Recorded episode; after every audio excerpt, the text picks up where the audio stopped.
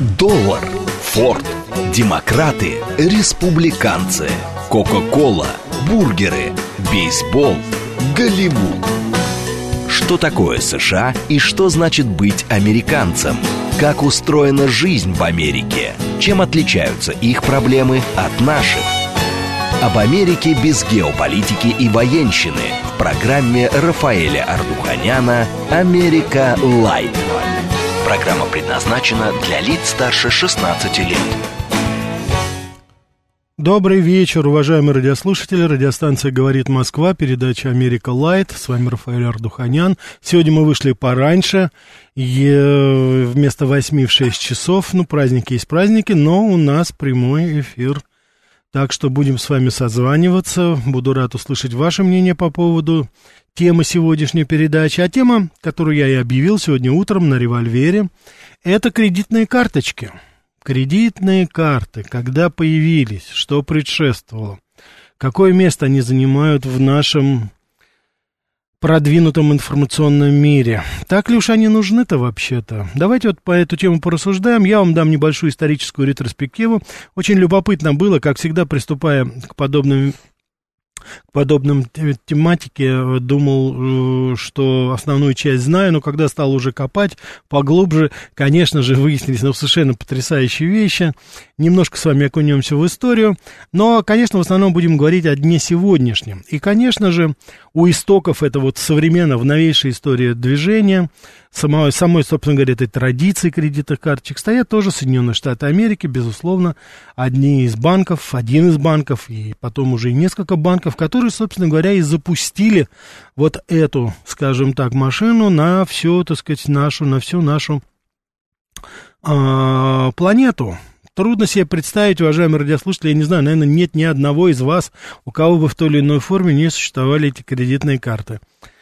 У меня их нет, сразу хочу сказать, и это у меня научил 15-летний опыт работы в Соединенных Штатах Америки, когда у меня было их штук 5 одновременно, и наученный горьким опытом, сейчас у меня, так сказать, только дебетная карточка и никаких кредитных карт. Я не хочу сейчас быть апологетом за, против, решайте сами, каждый для себя, но мой выбор уже сделан давным-давно, не навязываю даже членам своей семьи, но, по крайней мере, для меня это, конечно, тенденция со знаком минус. И вот я постараюсь быть объективным, держать себя, как говорится, в поле такой независимой журналистики, хотя мне будет сложно. Но в любом случае, давайте мы с вами, так сказать, поразмышляем обо всем этом и э, выясним, что же это такое. А смс-портал 925-88-88-94-8. Телеграмм для сообщений говорит МСК Бот. Прямой эфир 495-73-73-94-8. Телеграмм-канал радио говорит МСК. Ютуб канал говорит Москва. Так что давайте с вами попытаемся. Тут уже идут сообщения. Сейчас обязательно буду зачитывать и, конечно же, буду принимать звонки. Но я бы хотел немножко окунуться в историю. Ну, недалеко, недалеко. Всего лишь 1750 год до нашей эры. Потому что первый закон, который, собственно говоря, регулировал саму систему кредитования, это закон Хамурали, Хамурапи, извините, да, по-моему, Хамурапи, это, это вавилонский царь, который, вот, собственно говоря, впервые вот узаконил, скажем так, эту традицию. Ну, не буду слишком глубоко уходить в это, потому что там огромный свод, это, конечно, надо его изучать специалистами, наверняка есть такие, но, по крайней мере, это вот первая действительно известная нам попытка законодательно регулировать кредитно-денежные отношения. Смысл его очень простой. Если ты берешь долг, ты должен возвращать. Вот и все. Вот. Ну, ученые, конечно, уже современные финансисты отчитывают историю кредитования с появлением ростовщиков. Это, как вы понимаете, средневековье. Конечно же, это венецианская, генуэзская традиция. Там у нас зарождалось это все. Они уже могли выдавать денежные средства под процент. Постепенно развивалось, появлялись законы, которые там же регулировали это. Отношения между кредиторами и остальные. Условия были достаточно жесткие. Кстати, в Вавилоне тоже были очень жесткие условия. Как вы думаете, согласно этому закону, если ты берешь в долг э, либо продукт, либо товар, либо какие-то денежные средства, ты ни много ни мало должен в заложниках оставлять членов своих семей вплоть до детей. И вот пока ты не вернешь, они могут попасть в долговые, фактически в рабство. Вот, так что это, конечно же, очень и очень такая, знаете, все-таки сложно. Причем они становились рабами. Это достаточно было очень жестко. Ну, что вы хотите, 2000 лет 1750 лет до нашей эры. И потом это, собственно говоря, и в Древней Греции, и в Древнем Риме то же самое, э, то же самое было именно вот такая, скажем так, э, традиция оставлять в заложниках своих, членов своих семей. В Древней Греции то же самое. Вот. Но потом уже с развитием торговли, конечно же, это средневековье, это морские открытия, великие, морские, великие э, географические открытия, которые были, развитие морской торговли. конечно же, это все вот способствовало развитию вот кредитно-денежных отношений. Появляются как раз вот в Венеции, в Генуе специальные заемные банки, которые тогда уже вот в 16, 17, 18 век, они уже существовали во многих странах. Ну а ближе вот к 19 веку, уже в конце 19 века, начинается вот это традиция кредитных, скажем так, документов, которые вот мы, собственно говоря, сейчас и унаследовали. То есть мы приблизительно говорим 130 лет тому назад, в Америке стали появляться постепенно вот такие механизмы, которые в той или иной степени обеспечивали, ну, новые вызовы, которые тогда были. Новые вызовы, которые тогда были, которые бросались тогда. Но, конечно, вот в начале в Америке это были не не кредитные карты, а это были такие металлические жетоны, которые отмечались в документах заведения, а потом по ним обязывались выплачивать там ту или иную задолженность. Вот. Они были, конечно, очень ограничены, потому что не каждый магазин, как вы сами, как вы сами понимаете, представлял подобную услугу. Это только были крупные магазины, богатые, это где клиентура была уже вся проверенная. Ну, это тоже определенная традиция, конечно. А на тот момент, начало 20-х годов, начало 20 века, многие люди, они должны были носить крупную сумму денег с собой, если они хотели что-то купить. Это было неудобно. Тем более, что тогда уже такое понятие, как организованная преступность, особенно в Америке, это был не пустой звук. Там это все уже было достаточно развито, и, собственно говоря, вот эти ограбления богатых людей, они, а, согласитесь, были ну, не такой уж редкостью. Ну, достаточно вспомнить, допустим, там историю то Миши Япончика с его этими налетами на казино, на рестораны. Там можете себе представить, Миша Япончик вылетает со своей бандой где-то там в Одессе начало, там в 20 в начале 20 века и говорит, а все деньги на стол, они все спокойно пластиковые карточки выкладывают. Миш, пожалуйста, вперед к банкомату, бери сколько хочешь, да? Ну, и вот я думаю, что и приблизительно такая логика была, когда уже вот от, как раз почему я говорю, это вот начало 50-х годов, это 70 лет тому назад, в 50-е годы это начиналось. А, есть такое, знаете, э, ну, непроверенное, но это такая история, скажем так. Я вот пытался найти э, официальное подтверждение, ну, так его нету. Но это такая красивая какая-то история, что директор одной финансовой компании, Фрэнк Макнамара в Нью-Йорке, он очень хорошо пообедал в одном из ресторанов, но заплатить не смог, потому что забыл портмоне дома. Он был известен, его знали там, но он тогда задумался, а почему, собственно говоря, я должен сразу расплачиваться? Почему, допустим, этот ресторан, куда я хожу чуть ли там не каждый день, а уж пару раз в неделю точно, почему я должен здесь постоянно таскать сюда деньги? Я же могу совершить несколько, допустим, по приобретений, скажем так, пообедать там в течение месяца, недели, а потом в конце заплатить за это. Это же доступно, и это не слишком финансово обременительно будет. И вот он основал клуб. Это начало 50-х годов, 50-51 год, 1950-51 год. И он основал вот этот клуб, и в который вошли лишь избранные заведения. То есть те заведения, которые посещал он и посещали его друзья. Это рестораны, это разнообразные клубы, это магазины какие-то, это различные конторы, допустим, по обеспечению там каких-то юридических услуг. И вот он, так сказать, как бы образовал, собрал это все. И была среди них такая договоренность, что члены вот этого клуба, а я думаю, что вот само название, то, что он это инициировал во время обеда, название Diners Club, я думаю, многие из вас встречали эту карту, она вот была, собственно говоря, первая карта, которая тогда и вышла.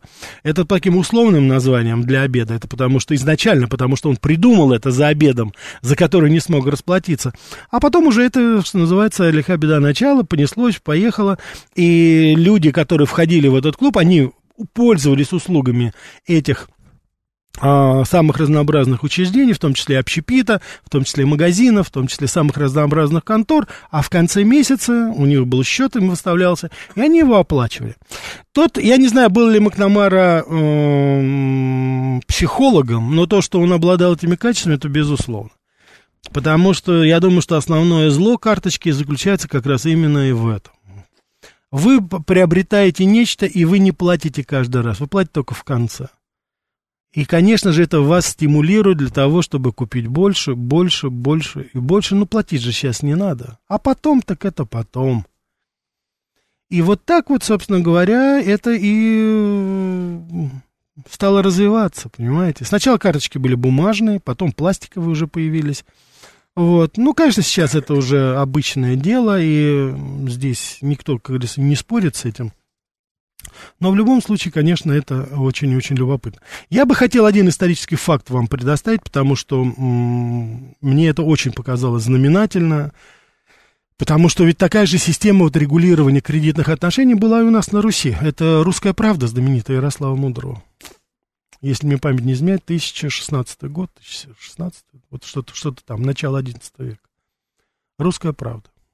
Но вы знаете, что было принципиально? Вот меня что поразило, и, конечно же, как гражданина России, очень и очень порадовало, в отличие от римлян, в отличие от греков, которые отдавали своих детей, членов своих семьи в заложники. А вот здесь вот я хотел у вас спросить, уважаемые радиослушатели, позвоните, напишите, а в чем было принципиальное отличие от законов Древней Греции, Древнего Вавилона, Месопотамии, Рима? В чем было принципиальное отличие вот о, кредит, о должниках, о кредиторах в «Русской правде» Ярослава Мудрого. Как вы думаете, чем принципиально отличалось э, законы, которые написал Ярослав Мудрович? Я еще хочу вам напомнить, это начало XI века. Все, как говорится, было. Ну-ка, интересно, узнаете вы или нет? А, вот. И хотел бы, так сказать, дальше уже продвигаясь дальше, э, хотел сказать, что э, начало 20 века, так, давайте у нас уже полная линия, я возьму, может быть, уже ответ готов. Да, слушаю вас. Роман, здравствуйте. Меня да. зовут Владимир. Да, простите, а, пожалуйста, сожалению... простите, пожалуйста, Владимир, меня зовут Рафаэль. Ой, Рафаэль, прошу прощения. Ничего, прощения, ничего, пожалуйста. Да. Угу. Фамилию вашу хорошо помню, а вот, к сожалению, имя Фантастика, ничего страшного. А, да. да. Угу. Знаете, к сожалению, про э, практику Ярослава Мудрого я ничего не могу сказать, но я могу сказать э, про плюсы, так сказать, кредитных карт сейчас. Там есть беспроцентный период, то есть э, чем отличается кредитная карта от э, кредита, то что из-за кредита в любом случае будешь платить процентную ставку. Но а, в кредитных картах есть э, такая функция, как беспроцентный период. То есть, если uh-huh. ты в течение 90, 90 дней э, возвращаешь сумму, ты не, не переплачиваешь банку ничего. Я понял, и Владимир, люди, Владимир, я понял. Грамотные, да. Владимир, извините, я, я все понял, Владимир, все понятно, не будем терять время. У меня вопрос сразу, если позволите. Да. Скажите, пожалуйста, а вот 90 дней вы, вы, вы, так сказать, пользуетесь этим кредитом, вы ничего не платите, да. Скажите, кто платит за этот период, процент? Ну, конечно же, получается, в итоге все это упирается в экономику. Не-не-не, не, не, экономика банка. Нет, нет, нет, не экономика банка. Кто платит? Вы в магазине приобрели какую-то вещь и 90 дней не платите. Скажите, кто платит за этот период? Банк же не может просто так дать бесплатно эти деньги на 3 месяца. Кто платит проценты по этому кредиту? Банк, банк, банк в итоге все это оплачивает. Банк, нет, нет, нет, подождите, не я, банк, я, я, да нет, нет, я, не банк оплачивает. Работ, да. Послушайте, это платит да. магазин, где вы купили. Он платит а, это. в этом плане, в этом плане, да. А теперь скажите, пожалуйста, да. магазин, который набавляет сразу 1, 2, 3, 4 процента вот на это, ну там кто-то больше, кто-то меньше. Как вы думаете, магазин, который в следующий раз будет вам продавать, он заложит эту, эту разницу в цену товара? Ну, вы знаете, возможно, я бы, грубо говоря, если бы у меня не было вообще никаких денег, я бы не воспользовался услугами этого магазина тем самым появляется... Не-не-не, дело, дело не в этом. Я просто говорю, что кто-то эти проценты платит. И в конечном случае, итоге, да, в конеч... случае, и в конечном конечно, итоге, по, ну, поверьте мне, конечно, конъюнктура, конечно, там рынок говорит, диктует. Так что в данной ситуации мы с вами должны прекрасно понимать, что за это все равно будете расплачиваться Конечно. вы, конечный покупатель. В Поэтому... В итоге, да. В итоге, да, да. Да, но вот видите, вы сейчас как раз, Владимир, вы производите впечатление достаточно такого продвинутого человека. Даже вы сейчас, вот говоря об этом, вы даже не понимаете, что э, это, собственно говоря, и есть тот стимул, который, на который нас всех ловят для того, чтобы мы приобретали кредитные да. карты и покупали на это. Конечно. Но я, не, я еще раз говорю, уважаемые радиослушатели, Ради бога, вперед, так сказать, все что угодно и как угодно. Владимир, спасибо вам за звонок. Но я говорю только о том, что давайте без иллюзий на этот счет. Потому что я вот эти бесплатные деньги, 90 там дней, 3, там полгода кто-то это, ну, не, бесплатных сыров, ну, не бывает, понимаете? Даже в мышеловках бесплатного сыра нет, его все равно кто-то купил, понимаете? Ну, давайте без иллюзий на этот счет. И то, что вам потом не показывают, что это в какой-то в процентах, в какой-то форме на, на э, так сказать, добавляется к цене, ну, простите, давайте мы не будем такими наивными. Так что там все в порядке, понимаете? Расплачиваться все равно будете вы в той или иной форме, так что... Но самое неприятное во всем этом, то, что вот я, когда приду и покупаю за наличные деньги, я плачу тот же самый процент, понимаете? Не пользуюсь кредитными картами, но я тоже переплачиваю за что-то. И у нас таких людей, в принципе, немало. Я не знаю, как вы считаете, это вообще честно или нет? Так, но вопрос остается тот же самый. В чем же было принципиальное отличие закону о кредитах, о, долж, о должниках я сейчас не говорю там э, о римском, о греческом, я вам сказал, что там, так сказать, заложники берут, и если что, обращают в рабство. В чем же было принципиальное отличие русской правды Ярослава Мудрого вот по поводу должников? А мы с вами движемся дальше. А, вот, как я уже вам сказал, что, э, ну, изначально, собственно говоря, когда все это начиналось, мы с вами, конечно, понимаем, что настоящий переворот, он наступил уже где-то вот после Второй мировой войны, он был вызван вот этим бумом, конечно, это был торговый бум, а, так сказать, э, люди совершенно после войны, так сказать, соскучившиеся по хорошей одежде, по хорошим услугам, они, конечно же, ринулись буквально в эти новые магазины. Именно ведь тогда появляются первые торговые центры более-менее большие. Появляется эта новая система расчета – это такие долговые расписки оставлялись в магазине, а потом эти расписки посылались в банк, и со счета списывалась определенная сумма. Конечно же, все эти действия, они сопровождались колоссальными махинациями. Но я хочу сказать, что изначально банки специально пошли на это, потому что они все-таки, я считаю, именно психологически рассчитывали, а, что покупка вот за такой безналичный расчет, это, это, собственно говоря, будет стимулировать а, а, дополнительные покупки, потому что когда вы расстаетесь со своими деньгами наличными, то, конечно, вам это сложно, и вы считаете. Ну, а когда вы делаете это, собственно говоря, вот так вот э, не думая особо и не расплачиваясь каждый раз, то, конечно же, это а, вызывает у вас желание приобрести еще больше. Но это же фактически для вас, вот в сознании это нашем, это же фактически бесплатно. Так что здесь это так, давайте мы, ну-ка, может быть, здесь нам ответят. Слушаю вас. Алло. Да, да, слушаю вас. Э, я не знаю, насколько ко двору придется то, что я хочу сказать.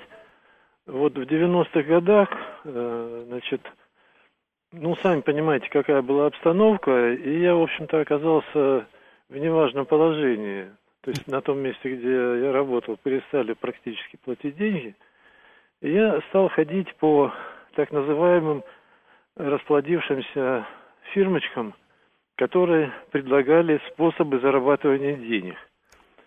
Ну, там собиралось э, десятка-два человек на каждую такую занятие, лекцию.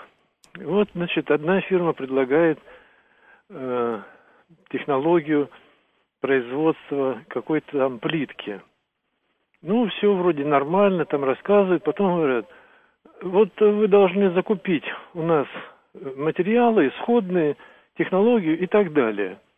А когда им задают вопрос, а, собственно, дальше что делать с этой плиткой? А дальше тишина. То есть вы должны сами решать. Вариант второй.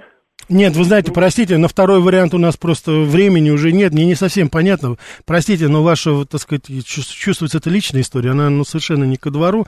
То, о чем вы говорите, это понятно, что это просто такая пирамидка в стиле Amway. Приобретаете товар, потом должны его реализовать.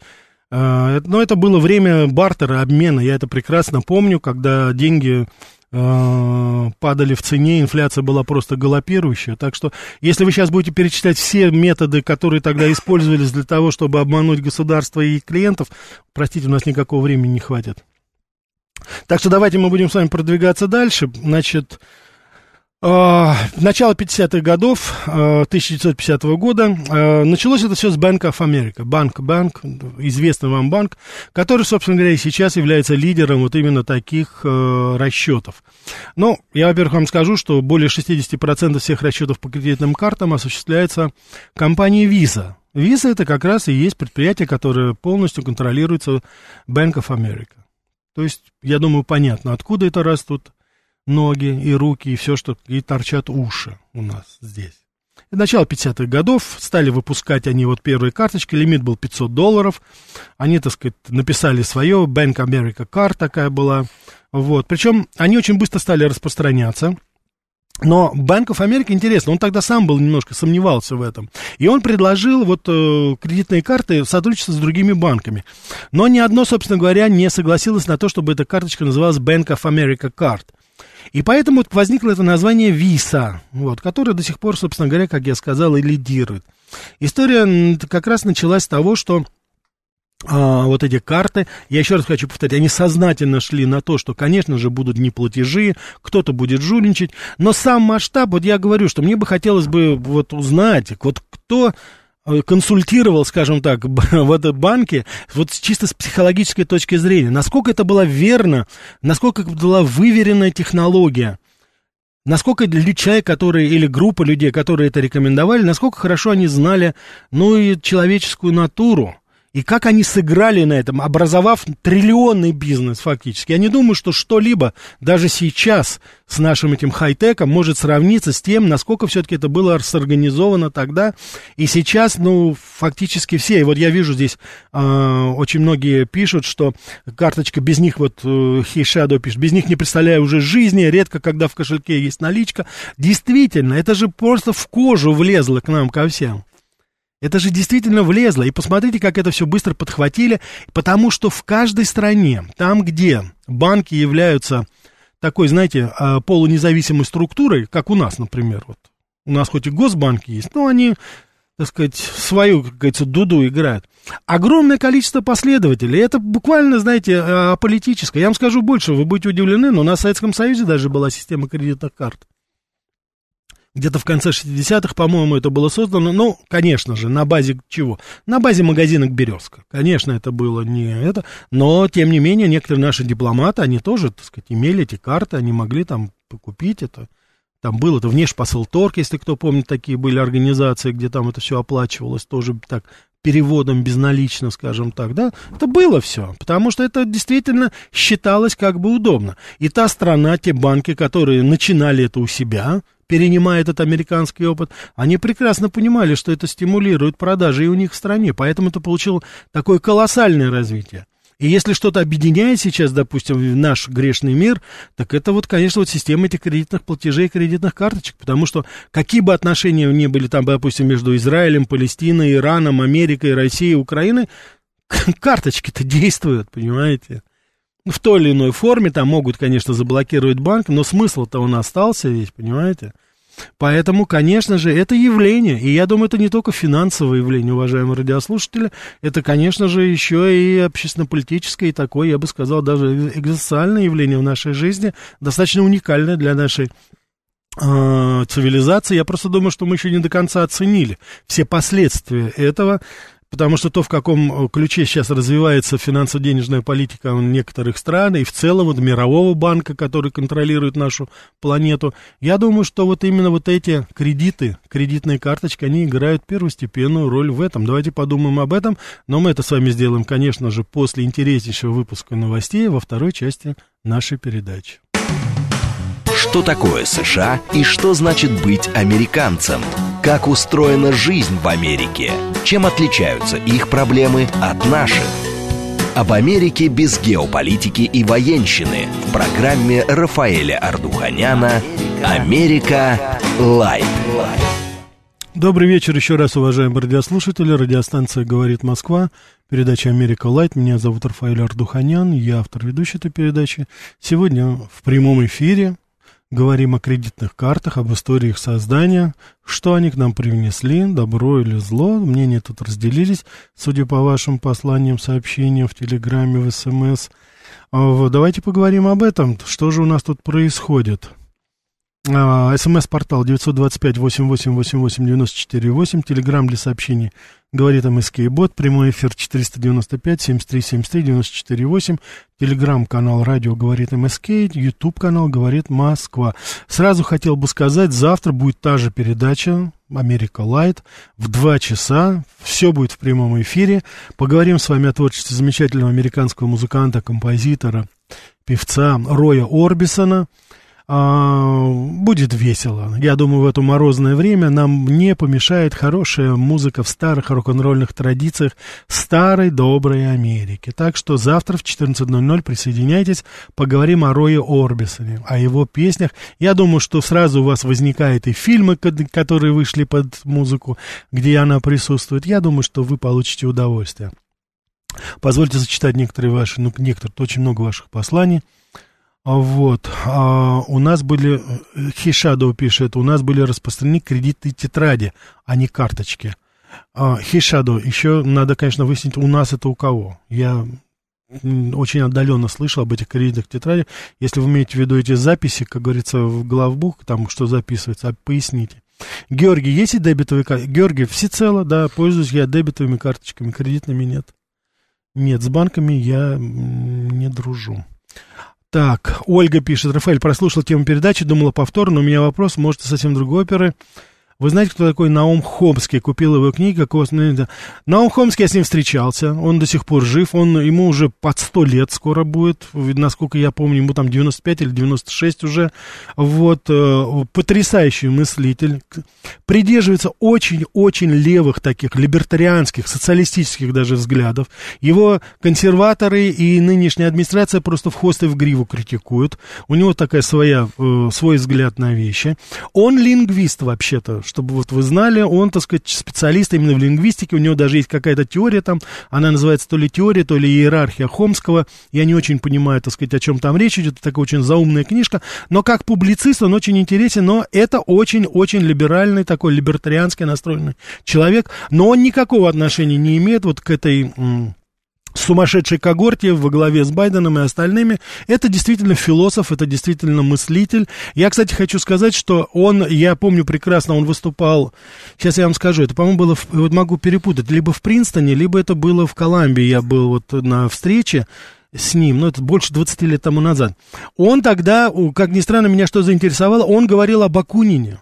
И он считал, что в очень большой степени именно учение Бакунина, анархосиндикали, ну, анархиста нашего, повлияло как раз вот на его воззрение. Это человек, который э, придерживается мнения вот бакунинской такой теории, а Бакунин это, естественно, Прудон, это туда уже уходит все в эпоху французской революции, в эпоху становления французского государства еще, вот, так, просвещение, как говорится, идея.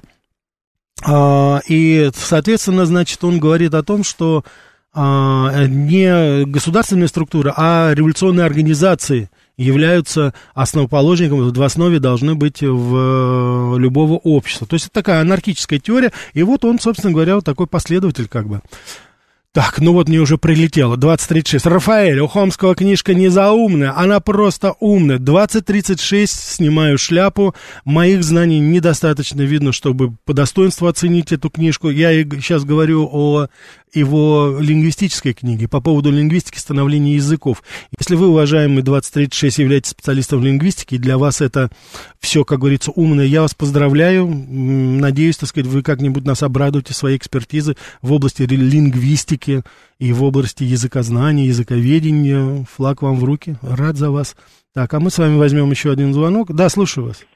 Добрый вечер, меня Марина зовут. Добрый вечер. С Новым годом. Спасибо, вас тоже. Желаю, чтобы он у вас э, стал лучшим, прекрасным. Спасибо. И добрым, добрым Спасибо. во всех Спасибо. отношениях.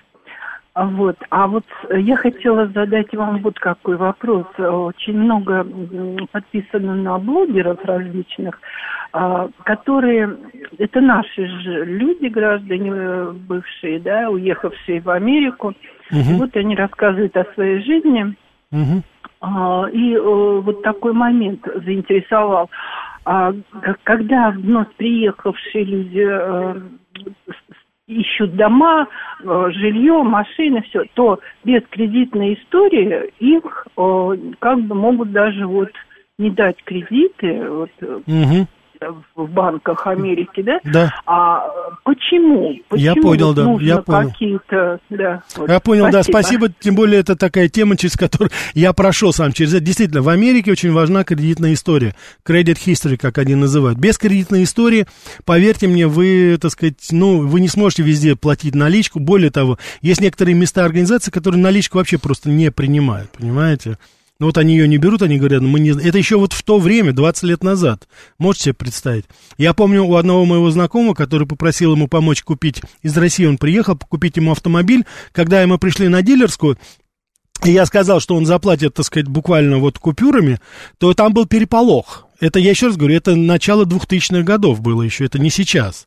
Они говорят, у нас кассы нет, мы не знаем как, у нас нет аппарата, чтобы проверить, у нас все на кредитах было. Ну, 95% это автомобили приобретались тогда, наверное, и сейчас в кредит. Либо лизинг, либо financing, как они это говорят, американцы. Поэтому это огромное имеет значение. То же самое вы должны, как только приезжает человек, вы должны э, с, начать организовывать свою, вот создавать свою кредитную историю. То есть вы должны брать в долг. Вот я бы хотел, чтобы здесь ментально мы с вами поняли. В Америке, если вы берете в долг, значит вы платежеспособный, хороший гражданин. Если вы не берете в долг, с вами что-то не так, и вы подвигаетесь астракизму. Я сам был свидетелем того, как один латиноамериканский, по-моему, чилийский у меня был знакомый архитектор, сосед, а, по, так сказать, по, по жилью, э, по, по дому, нашему, так сказать, такому этому нейбаху, то, что называется. Так вот, он был архитектором, причем я знал, он даже хвастался, он там 500 тысяч долларов в год зарабатывал, он был такой продвинутый. Но у него не было кредитной истории, и он не мог купить очень многие вещи, в том числе у него были проблемы с приобретением каких-то автомобилей. Ему отказывали в кредитах. Он говорит, вот, я зарабатываю деньги. Он говорит, нет, у вас нет кредитной истории, мы не знаем, как вы платите. Это очень такая, знаете, э, коварная вещь и очень, на мой взгляд, такая неприятность, с чем сталкиваются очень многие э, и простые люди, кстати, и бизнесы. Я помню, пытались ребята открыть какой-то там связанный вот как раз с кредитной денежной политикой, там такой этот моргичный банк называется, то есть давать долг а, под ипотеку, скажем так. Так им сказали, что деньги должны быть, они перевели деньги там, по-моему, из Израиля, из России какие-то, там миллионы долларов, а им сказали, нет, это нас не впечатляет, ребята. Ваши деньги здесь не хороши, нам нужно, чтобы у вас был кредит от американского банка. Тогда мы вам открываем бизнес, даем лицензию и все. Значит, они, представляете, положили деньги на депозит в какой-то американский банк, и потом банк половину этой суммы им выдал в качестве кредита. И вот теперь они стали, как говорится, хорошими. Ну вот видите. Так. Так, вот 2036 по поводу Хомска. Я имел в виду книжку «Синтаксические структуры», которая дала начало математической лингвистике и когнитивной науке. Ну, теперь все понятно, 2036? Ну, теперь все понятно. Конечно же, она умная книжка, она, так сказать, не заумная. Тут все ясно, все понятно. Это я что-то вспылил, наверное, да. Так, Ольга, спасибо за это, пожалуйста. Вот. Мастер, так, уважаемые радиослушатели, вопрос-то ведь остается нераскрытым. В чем же было принципиальное отличие действий государства в отношении должников на Руси по сравнению с Древним Римом, с древними Месопотамией и с Древней Грецией? Чего не делала Россия на протяжении фактически всего своего существования, при всей условности? Вот так как у нас было крепостное право, видимо, поэтому у нас кредиты для населения не развивались. Мастер, ну, я не знаю, я бы вряд ли бы вот в таком ракурсе рассматривал это. А, Рафаэль, добрый вечер. Это Ника пишет. Вопрос не по теме, но интересует вопрос. Есть ли программа, подобная вашей в Америке, например, Россия Лайт? Нет. Ника, я уже отвечал на этот вопрос. Нет, и она по определению быть не может. Я очень рад, что вы сейчас задали этот вопрос. Я еще раз хочу, уважаемые радиослушатели, вам повторить. Передачи, которые я готовлю про Америку в это, вот в наше это такое время, это не, так сказать, ни в коей мере там не реклама там Америки, вот в том нынешнем состоянии, в каком она есть. Мы говорим об истории, о традиции, традициях, о культуре, об искусстве.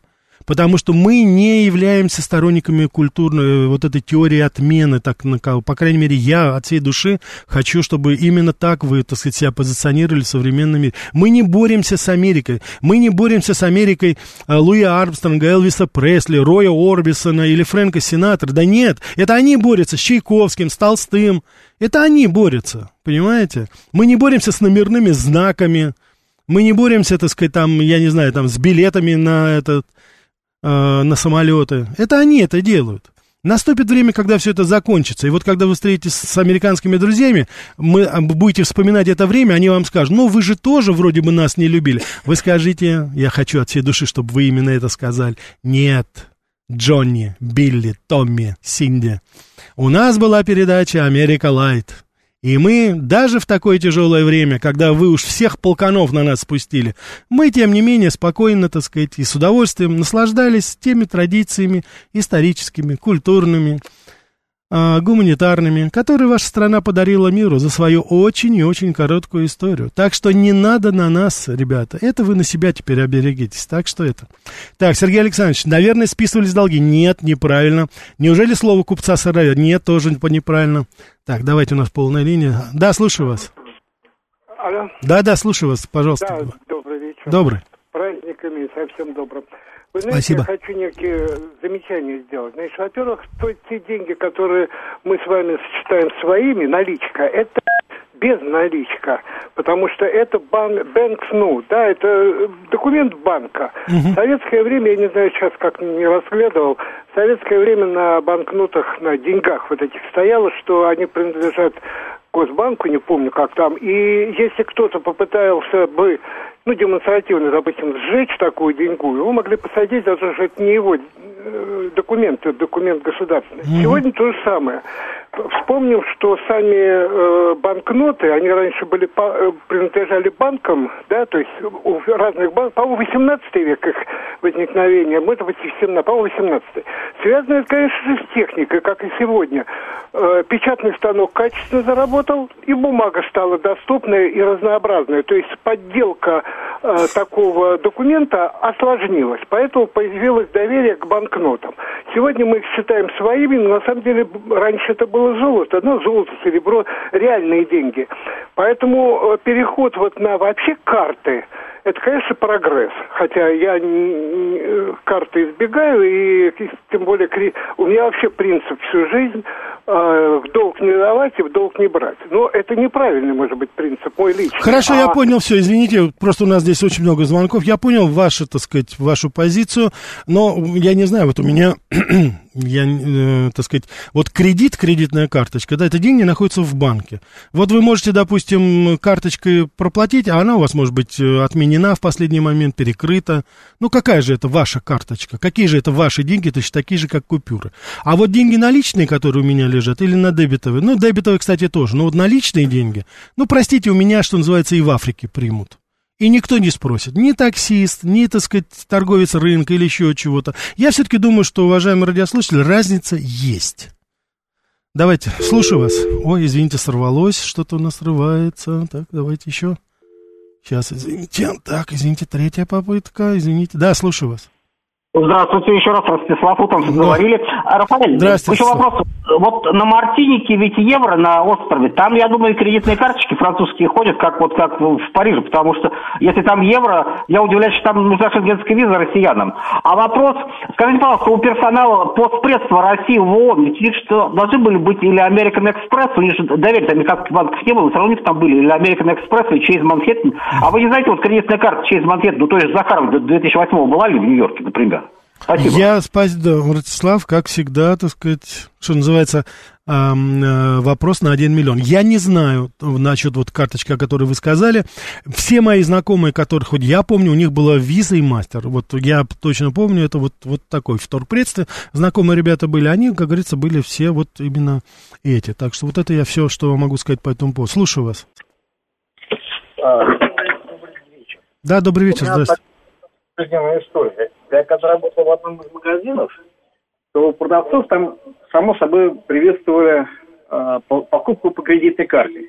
Угу. Тот подходит мужчина, покупать, и ему, значит, говорит, вот вы купите там еще что-нибудь по угу. кредиту. Угу. Вот мне нравится его фраза. Он говорит, девушка, я платежеспособен, поэтому в кредит я ничего не покупаю. Ну вот отлично, я, да. Угу. Я покупаю на те деньги, какие у меня есть какие я могу расплатиться. Угу. Не более того. Потому что в кредит я плачу, грубо говоря, покупаю за 10 долларов, а отдаю 15. Угу. Дорого. Хорошо, все, спасибо, я вас понял, да. Да, мы с вами еще, конечно, не рассматриваем вариант, когда вы, а если вы не уложились вот в этот период? И как этот ком снежный нарастает потом долго над вами. Это тоже надо ведь учитывать. Причем и нынешние проценты, так это ж просто, ну, грабительские, я уж считаю. И тут уж, конечно, Госбанк, не Госбанк, это уже не имеет абсолютно никакого значения. Вот. Хотел бы сказать еще...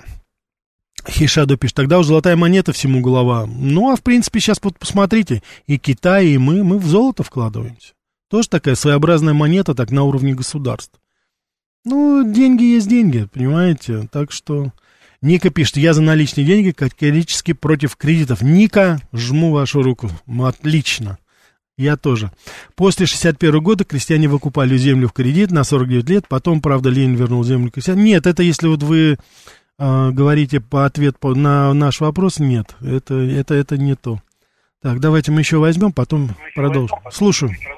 Здравствуйте, я как аудитор, представляющий здесь. О, а, отлично. Что я, что я хочу сказать? Ну, для меня человек, который не пользуется карточками, человек, в общем-то, с какой-то проблемой в жизни. Mm-hmm. Или он не заплатил алименты, или уходит от алиментов, mm-hmm. или нет какие-то судебные иски. Вот. Что касается немножечко в исторической и в истории, если удариться, если почитать Маркиза де Кристина, как он путешествовал в 1837-39 году, не помню, он как раз описывал, как крепостные крестьяне обходили закон. По закону крепостной крестьянин мог только на 5 рублей совершить договор.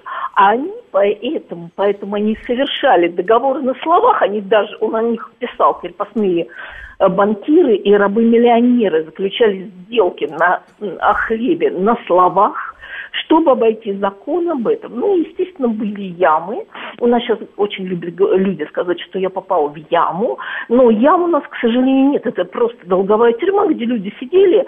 И обычно, пока кредитор платил кормовые, то mm. должник сидел. Как только кормовые надоело платить, это часто Островского, чек выходит. Или благочестивые люди просто выкупали людей. Я понял вас, да, спасибо. Да, на всякий Пожалуйста. случай, спасибо, да, на всякий случай, уважаемые радиослушатели, а, то, что сказала наша уважаемая радиослушательница, неплатежник алиментов там или это, это ко мне не относится. так что у меня, я, я принципиальный борец за наличные деньги. Да, слушаю вас. Добрый вечер. Добрый вечер. Вот отталкиваясь от вашего от вашего наставления, что м, наладятся отношения у нас рано или поздно, угу. и мы скажем, что вот мы слушали передачу угу. про Америку, э, про Соединенные Штаты Америки. Я говорил именно о своей как... передаче, именно о своей передаче. Я про других не да, говорю. Да, да. Угу. Да, да я имею в виду угу. вашу передачу мы угу. слушали. Угу. И у меня вопрос следующий. А как вы видите, каким образом могут эти отношения наладиться? И они могут задать следующий вопрос. А с Украиной что? Я понял, да, все, спасибо, да. Значит, наладятся отношения, как только мы воздвигнем наше знамя победы, над рейхстагами наших, так сказать, э, врагов. Вот и все. В Киеве, в Берлине, в Варшаве, неважно где. Сразу, вы знаете, моментально, моментально все становятся... Я уже приводил этот пример. В 1942 году вся Европа, вся Европа, без исключения, поддерживала нацистов в той или иной форме и посылала свои войска на наш Восточный фронт.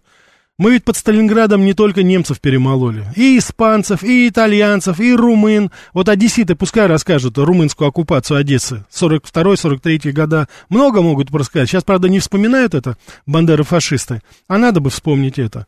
Но вы знаете, в 45 году все стали яв... отъявленными антифашистами. Все. Даже в Германии все стали. Мы не знали, мы не видели, мы не чувствовали, мы не... Ой, бедные мы все, кричала вся эта продажная Европа. Вот точно так же, когда мы воздвигнем эти знамена, тогда сразу и Америка, и все остальные прекрасно поймут, а самое главное, весь мир поймет, кто теперь будет диктовать свои условия для нашей грешной планеты. Уж, по крайней мере, не эти извращенцы и упаднические силы, которые сейчас там правят. Так что вот я думаю, что вот как-то вот так должно это быть. Я не хочу сейчас слишком еще глубоко также уходить, это вот, ну, говорить о том, что, конечно, сейчас очень много новшеств, конечно, это удобно, уважаемые радиослушатели, никто не спорит, и я меньше всего хочу сейчас прослыть каким-то ретроградом, который будет вас учить, как жить, что делать. Я вам высказал только свое мнение, но вот я не получил все-таки ответ, значит, скажу тогда все-таки. Принципиальное отличие было русской правды э, Ярослава Мудрого, это 2016 год, что за долги, сколько бы ты ни был должен, в отличие от Древнего Рима, в отличие от Древней Греции, я уж не говорю там это Вавилона, Месопотамия, на Руси запрещено было, согласно закону, обращать должников в рабов. Нельзя было это делать. Россия неприемлема это. И мне этот факт очень-очень приятен. Я его очень с удовольствием констатирую. Да, так, сейчас я обязательно еще продолжим. Вот. Спасибо за ответ. Спасибо, Ольга, вам спасибо за добрые слова. Ника Хишадо, да. Георгий, спасибо вам большое за комплиментарные слова, я вам очень благодарен. Я рад, что тема так это всколыхнула, собственно говоря, настроение и мнение наши, да. Ну, давайте подумайте, по крайней мере, я надеюсь, что мы с вами, может быть, после этой передачи немножко по-другому кто-то взглянет, может быть, присоединится к моему мнению, а может быть, наоборот. Это, как говорится, дело личное, это дело выбора. А, конечно, мы живем сейчас уже в современном, ну, в другом мире – Сейчас можно уже и виртуальную карту создать уже на телефонах, это за секунды. Начать пользоваться. Вот, смартфоны у нас, конечно, есть. И у меня вот мой друг, допустим, детства, ну, это продвинутый такой а, так сказать, ну, я не знаю, как только появляется какая-то новинка, это она уже у него, понимаете, это, так сказать, он с особым, так сказать, кайфом все это смотрит, он мне вот тогда несколько лет назад показал, как по телефону можно расплачиваться и так далее, то есть, конечно же, это все для кого-то игра, для кого-то это жизнь уже, ну, что делать. Вот. Уже бесконтактным образом. Я вот слышал, сейчас вот у него уже тоже мне показал, у него часы там какие-то есть, смарт-часы, по которым можно оплачивать. В общем, это уже, конечно, движется неизвестно куда. И я не знаю, так сказать, вот те люди, которые так как бы с энтузиазмом относятся к этому э, веянию нашего времени, потому что, наверное, вот эта цифровая революция, это, ну, конечно же, это э, переворот сознания. Допустим, я не считаю себя в этом отношении очень продвинутым человеком, но я смотрю по своим близким, по своему окружению. Конечно, это все больше и больше захват. Но вопрос есть, что будет дальше. Ведь только гадать остается. Наверное, мы используем, наверняка мы откажемся от использования, допустим, э, наличных. Хотя я, не знаю, я надеюсь, я не доживу до этого. Но тем не менее, конечно же, будет изменение. Конечно, это все будет в то или иное. Конечно, криптовалюта. Все это будет, конечно. Давайте вот я последний звонок возьму сейчас. Да, слушаю вас.